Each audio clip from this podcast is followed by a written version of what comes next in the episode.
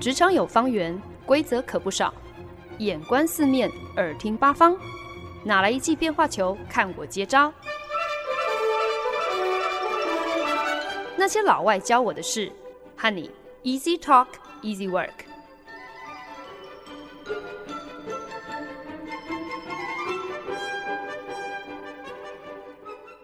您现在收听的是《那些老外教我的事》，我是节目主持人焕恩。上个礼拜天呢，虽然明明知道是美国网球公开赛男子单打的冠军赛，可是呢，我仍然安排了一个出外踏青的行程哦。想说呢，反正比赛下午四点才开打嘛。那第一种子 Novak Djokovic 前两天准决赛就打了三个半小时，诶，所以呢，我其实只要在晚餐前到家，我应该刚刚好可以赶上比赛的最高潮。结果没想到呢，这场冠军赛竟然只花了两个小时又多一点点的时间哦，球王 Djokovic 就连输三盘，败给了第二种子 Medvedev。就连我这个一周球迷也知道，今年的美网公开赛对于 Djokovic 来讲是意义非同小可。因为呢，他就只差这个 US Open 的冠军，就可以创下在同一年度集满四个大满贯，完成所谓的全满贯这样的一个壮举。而且呢，这一个 US Open 的冠军就会是他得的第二十一座大满贯冠军杯，可以让他打破他和 Federer 和 Nadal 僵持在二十的这个记录哦。很多的球迷呢，也就是为了要亲眼目睹 Djokovic 破纪录的这一刻，所以特别到场替他热情加油。然而天不从人愿了，Djokovic 在这一次美网公开赛，从第三回合开始，一直都是先丢掉一盘，然后再连杀三盘，后来居上哦，是这样子的一个一路苦战，才终于挺进了冠军赛。所以说，这个年纪稍微大了点，热机太慢哦。所以等到他终于拼进了冠军决赛的时候，整个比赛系列前面两个回合，Jokovic 在场上比赛的时间加总下来已经是超过十七个半小时了，等于是。他在对上 Medvedev 的时候，已经比人家多打了快五个半小时的球，再加上呢，Jokovic 硬是比对手大了十岁之多，所以这个体力消耗之大，要想在冠军赛开打之前可以彻底恢复，真的很有难度诶。所以呢，即使呢 m e v e d e v 在整场比赛当中有高达九次的发球失误。，Jokovic 最后仍然没有能够力挽狂澜，他的全满贯就因此梦碎。本周宅宅日记第四单元，刚好宅在家里做了几场 US Open 男女单打的重点赛事，也算是呢在电视荧幕前跟很多的网球球迷一起见证了网球球坛的一个新篇章。今年美国网球公开赛开打的时候呢，几个中生代的网坛巨星都因伤缺席哦，包括像是呃 Federer、Nadal 还有威廉斯姐妹都没有参加。虽然因此呢，这一届的 US Open 少了不少的星光，可是呢，却也让很多新生代的年轻选手是个个摩拳擦掌，打算趁此机会好好的一展身手。也因此呢，整个系列赛事最大的看点，无非就是男单第一种子 Novak Djokovic，他志在打破他呃。的个人纪录哦，刷新网坛纪录。可是同时呢，也让他成为了众家选手虎视眈眈的狙击目标。最终总算是败在第二种子 Medvedev 的手上。其实呢，感觉起来可能也算是某种世代交替吧。虽然也不过才三十四岁的 Djokovic，搞不好也会比较 Federer 一样打到四十岁还不打算退休。反倒是女子单打最跌破所有人的眼镜，打出了网坛的新纪元、新气象。最终闯入冠军赛的，竟然是两个不到二十岁的女孩，分别是刚满十九岁来自加拿大的 Leylah Fernandez 和最终抱回冠军宝座的英国十八岁女孩 Emma Raducanu。上一次美网冠军赛的两位参赛选手刚好都是青少年，这竟然已经是一九九九年的成年往事了。当年还没有赢得任何一座大满贯的小威 Serena Williams 才十七岁，对上的是才十八岁却已经坐拥五座大满贯冠军杯的瑞士球后 Martina Hingis。各家电视台的专业球评都有一点汗颜的承认，今年这个女单冠军赛的组合真的是完全始料未及。可是呢，严格上讲起来，如果你真的是一路有在追看网球的话，就会知道，曾几何时呢，女子网球就是青少年制霸的天下啊。只是我们竟然是要等了二十多年之后，总算再一次看见了女子网球充满年轻活力的未来。宅在家里追看网球比赛，跟进网球球坛种子排名的重新洗牌之余呢，也想说，不如就趁这个机会来跟大家分享一下我过去这一周当呃一周网球球迷的观战心得。说起来呢，其实今年美国网球公开赛 US Open 的女子单打冠军赛不能够说是特别的精彩。开战之前呢，十九岁的加拿大选手 Leylah Fernandez 以黑马之姿一路扳倒了三个位居前十种子的选手，就连寻求卫冕的第三种子 Naomi Osaka 大阪直美也在第三回合栽在 Lela 的手中。Leylah 连着四个回合都遇上了前辈强敌，每一次他都是苦战三盘哦，先输第一盘却不气馁，硬是追回两盘取得胜利。呃，就是因为他这种好胜心。斗志旺盛，而且屡次创下逆转胜的这种非常惊人的表现，让雷拉彻底虏获了纽约网球迷的心。所以一路看着这个左撇子选手奋战进入到冠军赛，对雷拉有非常多的期待哦。可是可能也是疲劳累积吧，毕竟他前面三回合都遇上了。呃，非常厉害的对手，当然也有可能是压力太大，所以呢，雷拉在冠军赛的表现其实不是很理想，发球非常的不稳，频频出现双失误，最后呢是直落两盘输给了十八岁的英国选手 Emma Raducanu。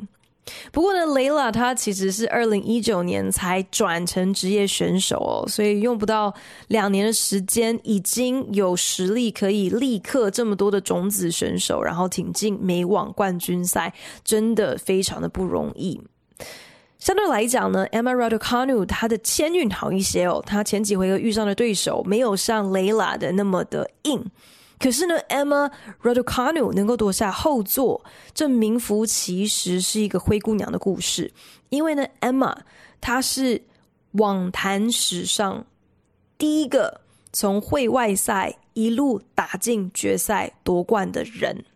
我也是后来做功课才知道，就是今天可不是什么阿猫阿狗都可以去参加大满贯的网球比赛。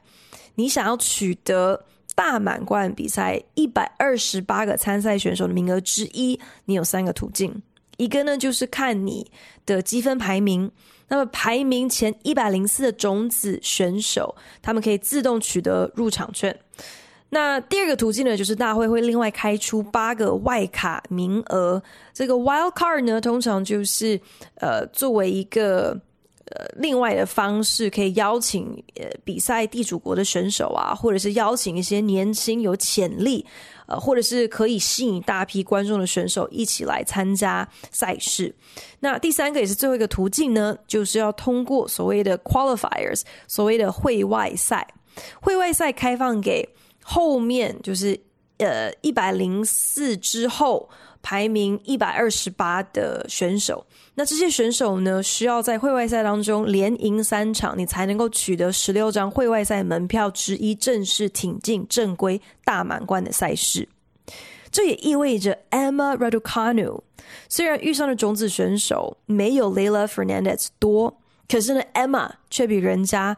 足足多打了三回合的比赛，为了取得冠军宝座，他等于是一口气连赢了十场比赛，而且最令人震惊的是，这十个回合的赛事当中，Emma 一局都没有输过，他等于是连赢了二十盘完胜。取得了美网女单冠军。在赛后的访问当中，Emma 就坦言啦，自己本来呢预期这趟访美的赛事应该出不了几周，他就得回家了。可是自己也没想到，自己竟然很顺利的一路过关斩将，最后还打进了总决赛。所以呢，他就只好不断的改他的回程机票哦。然后呢，因为每回合的赛事都有累积奖金嘛，所以开赛一开始的时候，Emma 就分享她不小心弄丢了她的 AirPod，她的耳机，所以呢，她跟她的团队就呃有了一个梗，就开了一个玩笑，就是说无论如何，她至少要赢到可以再买一副新耳机的奖金。如今夺下冠军宝座的 Emma，同时也赢得了。两百五十万美金的奖金哦，所以他现在想买多少副耳机就可以买多少了。两位青少年的对决呢，成为了今年美网最意想不到的亮点。很多的专业球评就坦言，他们对于分别是在二零一九年还有二零一八年才转职业选手的两个女孩是一无所惜。他们基本上都是在美网最后两个礼拜才第一次。听过两个人的名字，所以呢，对他们的认识是非常的有限的。可是呢，不到二十岁就已经能够闯进大满贯的决赛，可见的两个人前途都无可限量。未来势必还会上演不少两人对决的好戏。值得一提的就是，其实呢，这两个年轻选手对于比赛还有自己所扮演的角色。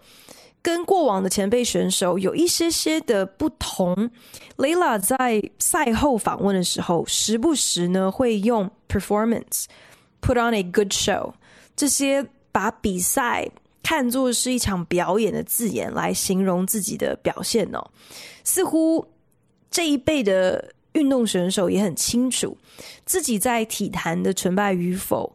已经和是不是能够赢取球迷的支持，是不是能够让。球迷看比赛看得开心，是命运共同体，是紧密的连结了。这可能也象征着年轻一辈运动选手对于活在镁光灯下的一种坦然。只不过长期下来，他们是不是真的能够负荷随着名气水涨船高而来的压力和瞩目，我们就只有继续看下去才会知道了。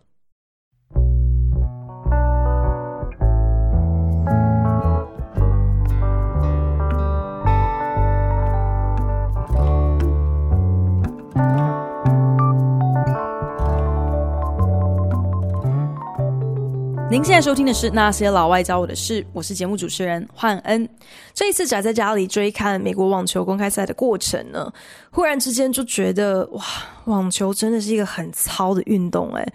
除了马拉松之外，我好像想不太到还有什么别的运动是在没有任何候补球员、候补选手情况之下，你只能够靠选手自己一个人从头到尾拼完整场比赛。而且呢，一场比赛一比下来，可能就是两到三个半小时不等。然后呢，这个过程当中考验的不只是你的体力、你的耐力，更是你的瞬间爆发力，还有在高压以及疲劳双管轰炸下仍然不动摇的准确度、判断力，还有执行力。看体育比赛，欣赏各路选手高超的技术，这当然是最精彩的看点嘛。可是呢，我觉得网球比赛更能够看出一个选手的球品，一个选手的 EQ。毕竟所谓的这个运动家精神哦，sportsmanship，其实并不只是。你在比赛结束的那一刻，是不是能够很有风度的去祝贺赢家哦？以网球这种个人运动赛事来讲，整场比赛下来，所有的焦点都是在选手两个人身上，所以你的每一个表情，你的每一个动作，非常容易被放大来解读。外加在场上没有任何其他的队友碍事。或是可以被当做什么戴罪羔羊哦？今天不管你是得分还是失误，是赢是输，你都只能够凭你一个人来独自承担。所以你的球品、你的 EQ，其实是从比赛开始到结束，整个过程都是摊在呃粉丝、球迷面前一览无遗的。也因此呢，在网球球场上，其实不难看到选手在丢分的时候会摔球拍啊，会鬼吼鬼叫啊，甚至是在失误的时候会打自己作为一个惩戒哦。那 Djokovic 就在今年美网决赛上，因为表现始终不见起色，被对手一路压着打，而一度怒摔球拍哦。可是呢，这其实说来，呃，已经不是 Djokovic 第一次。这样子发脾气了，呃，他的球品真的不是很好哦，呃，他不止一次在比赛的当中摔坏球拍，甚至呢，在去年的美国网球公开赛，他打到第四回合战的时候呢，Djokovic 因为自己被对手破发，所以就非常非常的懊恼，先是把网球。怒打到墙上泄愤，后来呢，他又大力挥拍，把他没有要用的球要打到一边哦，结果没想到这个球竟然往后飞，然后就意外打到站在球场后方的线神。虽然 Djokovic 自己也非常的震惊，然后一再表示自己不是故意的，也有在第一时间上前去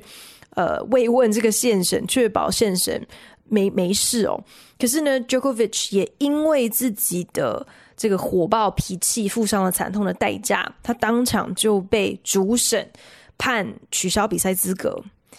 那今年他卷土重来，可是他这个暴走易怒的脾气好像还是没有改进哦。好在这一次遭殃的是他的球拍，而不是下一个倒霉的评审或者是球童。而今年最挑战大家球品的，应该就是男子的的第三种子。希腊选手 Stefanos Tsitsipas，那 Stefanos 他基本上已经成为众所皆知的一个尿遁王哦，被很多的对手指控他每次呢都是在关键时刻上超久的厕所。美网第一回合对上 c i s i p a s 的英国球星 Andy Murray 就非常的愤慨，他在输掉比赛之后就跟记者说，他认为这个 c i s i p a s 他是借故拖延、延长的中断，对任何一个选手来讲呢，其实都是非常的呃。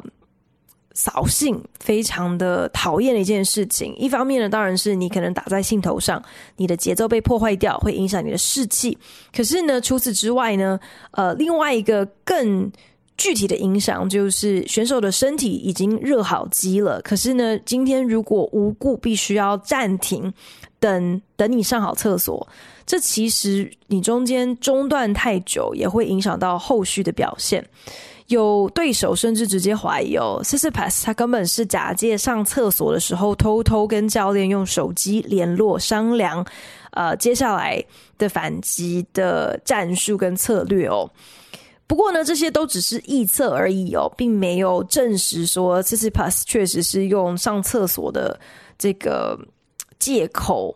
呃，搞一些什么样子的手段？特别又因为网协的比赛规则里面只有说选手可以在下一盘开始之前要求暂停去上厕所，去花 a reasonable amount of time，花合理的时间如厕。至于这个 reasonable amount of time 到底是多久，就没有明文去定义合理的如厕时间到底是五分钟、是七分钟还是十分钟。当然呢，如果 Tsitsipas 今天真的是能够光速上厕所，他的这些手下败将是否就真的能够改写比赛的结果呢？这当然也就不得而知了嘛。我只想说，我自己有点难想象，今天像是 Federer 或者像是 Nadal 这种档次的选手，会浪费唇舌跟裁判争辩对手上厕所究竟花了多久的时间。我其实对网网球的了解就是不是那么的深入，但我认为你今天如果真的有实力的话，你不需要靠尿遁，你也应该不会被选择采取尿遁的对手，呃，受到任何的影响吧。我在想，不管是什么样子的体育赛事，其实今天在比拼的并不只是体能或者是技巧。其实，真正的有的时候胜败的关键在于心理素质，你是否能够扛得起压力的素质。美国网球公开赛当然也不例外喽。对于那些资历够深厚的选手来讲呢，与其说是在比心理素质，可能更多是在比你的经验值吧。如果你有过不止一次站上世界舞台，在上万个叫嚣的观众面前比赛的经验，你会因此而腿软、而宕机、而脑袋一片空白的几率，肯定会降低许多。你也比较能够施展出正常的表现嘛？那今年美网女单冠军 Emma Raducanu，她曾经在今年七月获得了外卡 Wild Card，参加了温布顿的公开赛。呃，可是她第一次大满贯的出席，却在第四回合十六强赛就止步了。当时已经落后一盘的 Emma，在第二盘连输三分之后。就因为呼吸不过来，请来了呃他的团队的呃 trainer，还有呃医疗医护人员来替他做检查。那经过他们的评估，最后就是因为呼吸困难的缘故而宣布退赛。Emma 在赛后的访谈也坦诚，那个时候他呼吸不过来的这个状况，呃，应该是。比赛前、比赛中所承担的压力的总和所造成的现象。那美国已经退休的知名网球选手 John McEnroe 事后呢就做了这样的一个评语哦，认为当时 Emma 在大满贯赛事的初次登场，It was a little bit too much for her，就是一直可能 Emma 还没有完全准备好。可以登上这么大的一个舞台，所以不堪负荷随之而来的这个比赛的压力。那 John McEnroe 这句话，其实也就是我觉得是还蛮就事论事的，但是却因此引发了一些争议哦。有人就批评说，John McEnroe 说的话，这个说得太重了。可是呢，毋庸置疑，这整个过程当中也再一次把顶尖选手在比赛前后所承担的巨大压力这样的一个议题搬上了台面。那夹着超旺人气，准备要来卫冕今年美网后座的 Naomi Osaka 大阪直美，在大爆冷门败给了加拿大小将 Leylah Fernandez 之后呢，在记者会上表示自己不确定自己下一场。网球比赛会是何时？也算是投下了一个震撼弹哦，有点间接宣布自己可能打算暂时隐退球坛。那大阪直美在过去几年跟记者之间的关系和互动，其实一直以来都是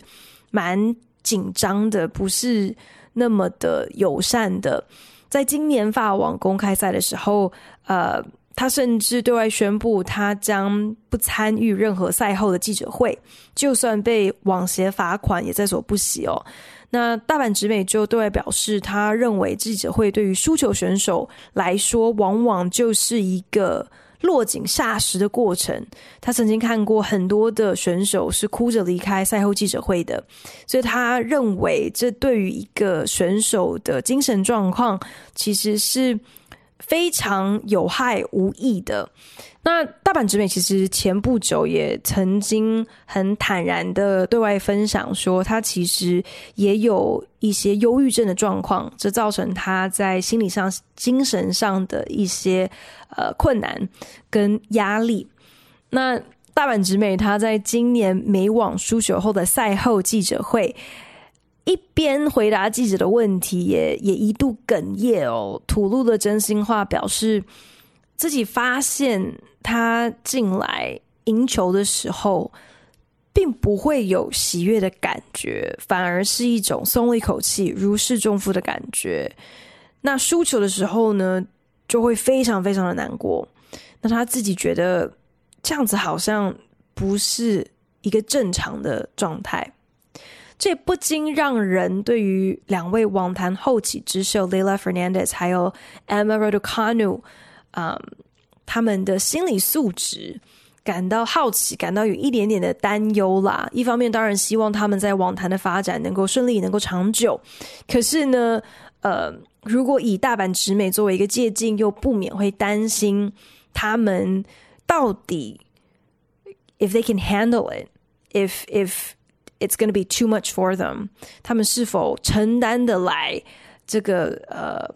成为网坛新星的压力，他们身边是不是有够强大的后援，可以支撑他们去扛下，成为一整个运动的这个新标杆，还有新希望这样子的一个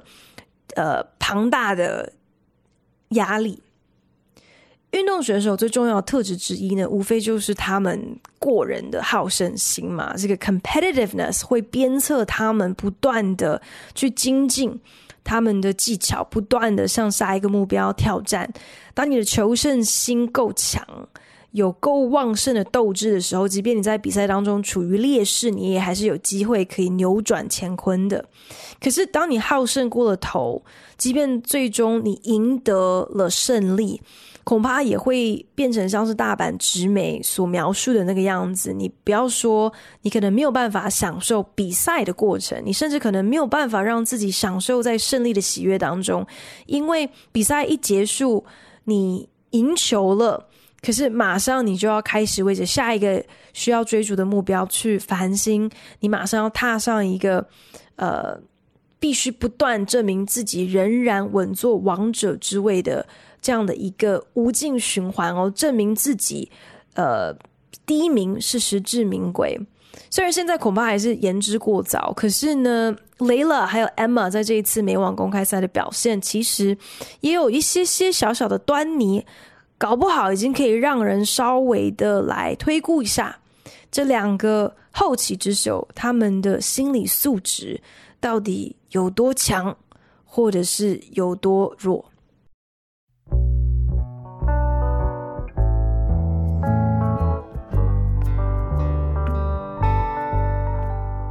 本节目由好家庭联盟网、台北 Bravo FM 九一点三、台中古典音乐台 FM 九七点七制作播出。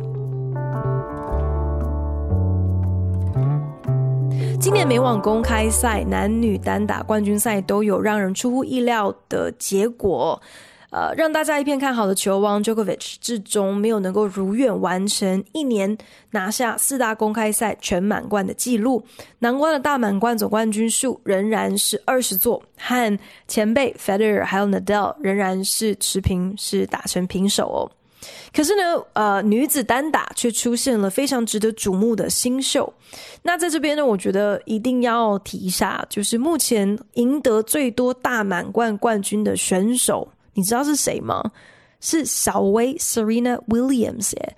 她在生涯当中，当然她现在还在打，还没有退休，所以可能还可以继续破她的记录。可是她目前已经抱回了二十三座大满贯的冠军杯，而历史上五位获得全满贯，也就是同一年度拿下四大公开赛的冠军的选手当中，有三个就是女性选手哎，所以我觉得。如果我们今天真的期待想要看到什么人能够改写网球新历史、新纪录的话，我们应该要把焦点、把希望寄托在女性选手身上。那今年女子单打的冠军赛其实也引发了一点小小的争议哦。比赛中间呢，一度因为英国选手 Emma Raducanu 她几乎是用一个滑垒的方式要救球，那膝盖着地，所以就造成了擦伤。那起身的时候，本来看起来好像还好，应该没有很严重的伤口，竟然流血，然后就从膝盖一路流到了小腿，所以呢，裁判就喊了 medical timeout 医疗暂停。那因为根据大会规则，只要有选手受伤流血了，你就必须立刻暂停比赛进行清洁还有包扎。可是呢，好死不死，在裁判喊暂停之前呢，刚好就是 Layla 扳回了一城，他士气正高，有望拿下破局点，可以起死回生的一个关键时刻。也因此呢，正当 Emma 老神在在的坐在他的选手区，让医护人员进行包扎的时候，另一头却出现了 Layla，眼眶泛泪，在跟裁判争辩理论的画面，抗议为什么这个暂停这么久。可是其实当时的医疗暂停是符合大会规定的，在五分钟之内呢就完成了包扎，让 Emma 可以重新回到场上，比赛重新开打。那 Emma 其实从比赛开始就一路是压着 Layla 打的，然后也在最后一刻保住了他赛末的发球局，最后是以一记 Ace 球赢得了他生涯的第一个大满贯。那之后呢，就很多人其实非常的诟病 Layla，他在比赛当中竟然连医疗暂停都要抗议，未免也太没有风度了。那在赛后记者会被问到的时候，Layla 也坦言，其实自己当时并不是很清楚 Emma 的伤势，或者是 Emma 到底发生了什么事情。啊、自己会激动的跟裁判争辩，实在也是因为比赛当下的一时冲动啦。在赛后的颁奖典礼上呢，Layla 泪眼汪汪的展现了自己的好口条，很有风度的，先是恭喜了对手，称赞 Emma 的表现。可是呢，旋即他就用了 but 这个转折连词，表示呢 Emma 很棒，but 他也为自己过去两周比赛的表现引以为傲。那英文有一个说法，就是基本上 当你说出 but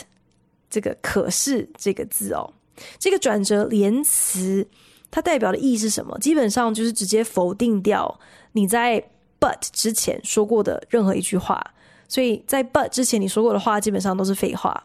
所以呢，我在赛后记者会上连着两次都听到了 Layla 这样的一个使用 but 的说法。我很恭喜 Emma，她今天的表现真的很棒。But 我怎样怎样怎样怎样？我不知道是因为 Layla 是小朋友，所以文法不好，还是其实她确实心中有很多的不服输，忍不住一再的就说溜了嘴。赛后，Layla 的教练，同时也就是 Layla 的亲爹，也接受记者采访哦。那本来是足球教练，可是却为了这个对网球感兴趣的女儿而一头栽入网球的 Jorge Fernandez，他表示呢，他们一直以来都是以夺冠作为训练目标的，所以呢，对于女儿 Layla 一路顺利的打进冠军赛，有这样子的表现，他其实并不意外。只是决赛当天，女儿确实并没有拿出最强的实力、最好的表现，这也是不争的事实。当然，作为一个教练，甚至是一个父亲，你能够很客观的指出你自己亲手栽培的选手，实际上仍然有哪一些需要改进的地方，这当然很重要嘛。可是，我是觉得这某种程度上好像也透露了。其实 Layla 身边至亲的人，某种程度上就是他最大的压力来源吧。虽然整场 US Open 的赛事下来，大家最爱的无非就是 Layla 在比赛当中不时露出的那一抹享受在比赛过程当中的天真笑容哦。可是我总觉得 Layla 就是哪里给人一种特别世故、特别油条的感觉，不是很讨喜。冠军赛刚刚好是在九一一二十周年的这一天举行的，所以呢，在颁奖典礼的访问尾声，Layla 还不忘跟现场观众喊话，拿着麦克风跟全场观众说：“我知道今天对纽约对你们来讲。”是一个特别沉重的一天，我很期许自己也能够跟纽约一样，可以很坚韧不拔，是不是很油？反观 Emma r a d u c a n o 我觉得她感觉更纯粹，更像是她的年龄的那个样子，就是一个十八岁的女孩。他回英国的机票早早就订好了。很明显的就是真心没想过自己有可能会打进总决赛嘛，就更别说想过可能会成功抱走冠军宝座。我相信他的好胜心绝对是不输雷拉的，可是可能是因为他温布顿的经历，让 Emma 也懂得自嘲、笑看比赛的整个过程，来缓解自己所承受的压力，所以才用“哎呀，赚到可以买得起”。新的 AirPod，买得起新的耳机的奖金，作为短程的目标来勉励自己。所以我觉得我应该也是被 Emma 圈粉了吧？可是不是因为像台湾媒体讲的，因为他长得像杨丞琳哦，纯粹是因为我觉得他真的就是比较相对于 Layla 比较有一个十八岁的青少年该有的那个样子。所以呢，我很期待这两个网坛新秀未来的对决，未来有更多可以让我好好享受，呃，一周网球迷的的赛事哦。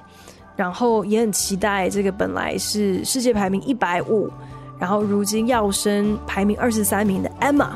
有一天在不远的将来可以顺利的挤进前五种子。谢谢大家收听今天的那些老外教我的事，我是焕恩。如果你们也有追看今年的 US Open 或是啊、呃、其他的公开赛的赛事，别忘了可以在节目的脸书专业上跟我分享你的观赛心得哦。那我们就下礼拜同一时间空中再聊啦，拜。